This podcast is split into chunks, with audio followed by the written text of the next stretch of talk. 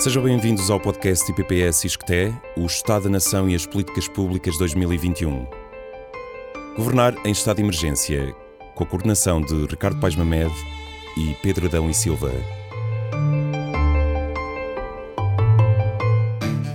Visite o site do Estado da Nação em Números, onde pode ler este e outros artigos na íntegra em oestadanacau.isqueté-iol.pt. Estado, por César Madureira. Diagnóstico. A pandemia tornou evidentes as insuficiências dos serviços públicos e a necessidade de os reforçar. Nas últimas duas décadas, a administração pública portuguesa foi marcada pela estagnação salarial, o envelhecimento dos seus trabalhadores e a redução de efetivos. Estes fatores concorreram para as crescentes dificuldades sentidas pelos organismos públicos ao nível de recrutamento e da retenção de quadros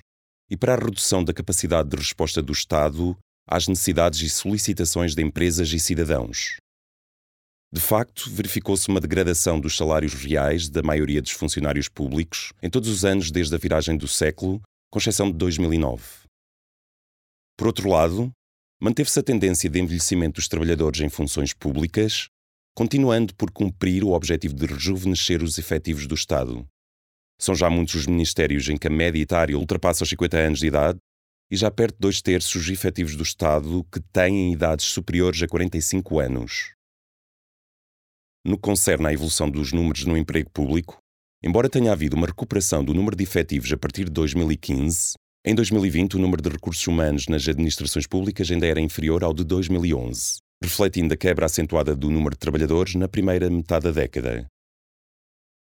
Outro aspecto marcante da evolução recente da administração pública portuguesa diz respeito ao crescente papel da tecnologia na modernização do Estado, com a aposta na digitalização e no governo eletrónico. Esta evolução, sendo relevante para a melhoria da eficiência e a qualidade dos serviços prestados, ainda o é mais tendo em conta a escassa reposição dos recursos humanos na administração pública, as sucessivas gerações do programa Simplex contribuíram para a desmaterialização, a redução da burocracia e a facilitação do acesso aos serviços públicos pela via digital. Não obstante, Portugal ainda se encontra abaixo da média europeia no que diz respeito ao número de indivíduos que utilizam a internet para interagir com os serviços públicos, tendo mesmo havido um decréscimo deste número a partir de 2017,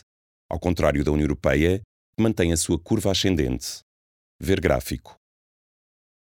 A pandemia de Covid-19 colocou desafios nunca antes enfrentados pelos Estados e administrações públicas.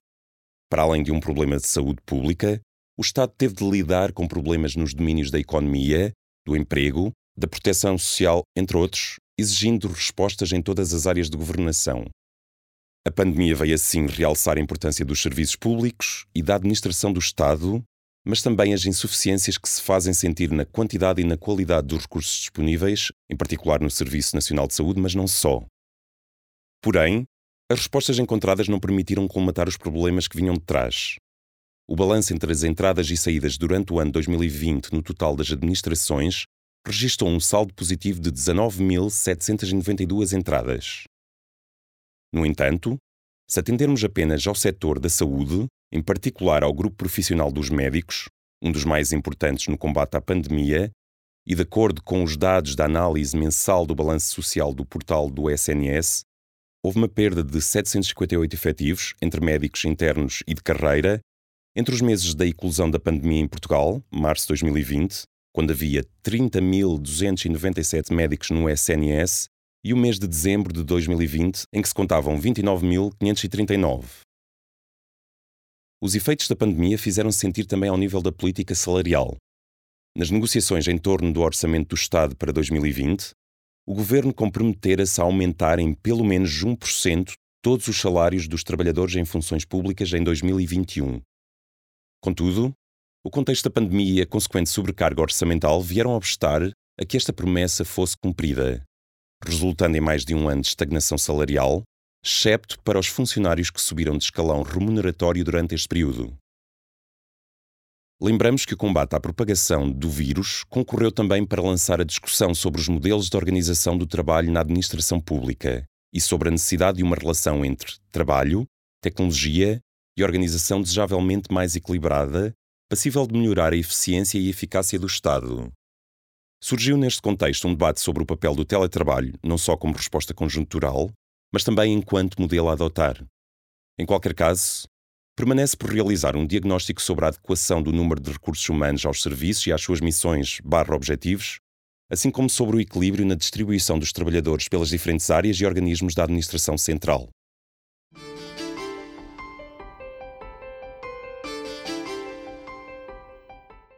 Estado. Análise de política. Teletrabalho. Um êxito como resposta de emergência, mas um enorme desafio como resposta estrutural. A pandemia de Covid-19 implicou uma importante alteração nos modelos de organização do trabalho no Estado, que obrigou à utilização massiva do teletrabalho na administração pública. Se no setor privado o recurso a esta modalidade de trabalho era já uma prática crescente desde o início do século XXI, nomeadamente em organizações multinacionais de grande dimensão, na administração pública o teletrabalho não assumia mais do que um caráter de marginalidade, pelo que as alterações foram sentidas com maior violência. Com efeito, em cumprimento do primeiro estado de emergência, decretado em 18 de março de 2020, o teletrabalho foi tornado obrigatório por tempo indeterminado para os trabalhadores em funções públicas sempre que as suas funções o permitissem. Das carreiras gerais, como técnicos superiores, assistentes técnicos, e assistentes operacionais, apenas os últimos tiveram maior dificuldade em se adaptar a este modelo em virtude da natureza das suas funções. Recordamos que estamos a falar de operários, motoristas, telefonistas, funcionários responsáveis pelo expediente não digitalizado, entre outras ocupações. Ainda assim, durante cerca de três meses e de acordo com a estimativa da Ministra da Modernização do Estado e da Administração Pública, mais de 68 mil trabalhadores das carreiras gerais terão prestado as suas funções em teletrabalho, tendo este número caído para 43 mil em 30 de junho. Uma vez que não existem dados oficiais sobre a evolução da quantidade de trabalhadores em funções públicas que exerceram as funções em regime de teletrabalho ao longo do período entre março de 2020 e maio de 2021, visto que o Sistema de Informação da Organização do Estado não procedeu à recolha destes dados, apenas se pode afirmar que a partir de 30 de maio de 2020 muitos trabalhadores voltaram ao regime presencial de forma faseada, enquanto outros passaram a trabalhar na modalidade de teletrabalho parcial. Em janeiro de 2021, decretado o novo confinamento, a administração pública confrontou-se pela segunda vez com a obrigatoriedade de regressar massivamente ao teletrabalho. Existe já uma quantidade significativa de literatura científica sobre o teletrabalho que enumera de forma mais ou menos consensual algumas das vantagens e desvantagens desta modalidade de prestação de trabalho. Entre as primeiras, podemos encontrar a diminuição da pegada ecológica, devido a uma menor circulação dos trabalhadores, o menor tempo despendido nas deslocações, a redução nos custos dos transportes, uma maior autonomia na gestão do tempo de trabalho, assim como a possibilidade de promoção de uma melhor conciliação trabalho-família, sendo que sobre esta última o consenso é menos evidente. Por outro lado, os constrangimentos ao teletrabalho geralmente mencionados na literatura referem o isolamento social e profissional, a perda da humanização do trabalho, o empobrecimento de relações interpessoais e de grupo,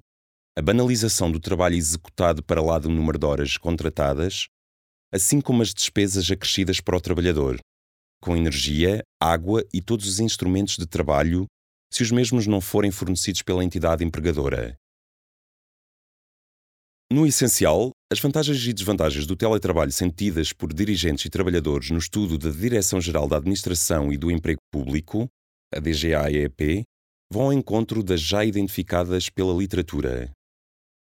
Quando, em 2004, o 15º governo liderado por Durão Barroso instituiu o Sistema Integrado de Avaliação de Desempenho na Administração Pública, mais conhecido por CIADAP, procurou-se passar a ideia de que, segundo os princípios da nova gestão pública, o Estado estava a protagonizar uma mudança efetiva de cultura organizacional e de paradigma e que dali em diante se privilegiaria a gestão por resultados em detrimento da gestão por processos.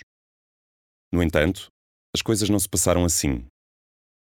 Passados 16 anos sobre a criação do CIADAP, a única evidência é que, fruto da maior lentidão de progressão nas carreiras decorrente das regras deste sistema de avaliação, este contribuiu para uma progressiva contenção da massa salarial da administração pública. Em vez da anunciada gestão por resultados, assistiu-se sobretudo a um reforço do controle dos funcionários, nomeadamente através de métodos digitais, que não só não viram a sua autonomia aumentada, como ao contrário foram tendencialmente afetados por uma burocracia informática de controlo, no âmbito da qual a importância da presença no local físico de trabalho a tempo e horas se continuava a sobrepor na prática à importância dos resultados alcançados. No contexto de uma cultura organizacional ainda maioritariamente rendida às práticas da burocracia mecanicista, que continua a privilegiar o cumprimento dos processos em detrimento dos resultados e que é prevalecente numa larga fatia dos organismos da administração pública, o desafio de tornar o teletrabalho total e parcial numa modalidade de trabalho passível de ser utilizado em tempos de normalidade é enorme, uma vez que implica agir sobre a mentalidade das hierarquias, muitas das quais resistentes a esta alteração de fundo que implica repensar o exercício da sua autoridade. A confirmá-los estão os dados do estudo da DGAEP,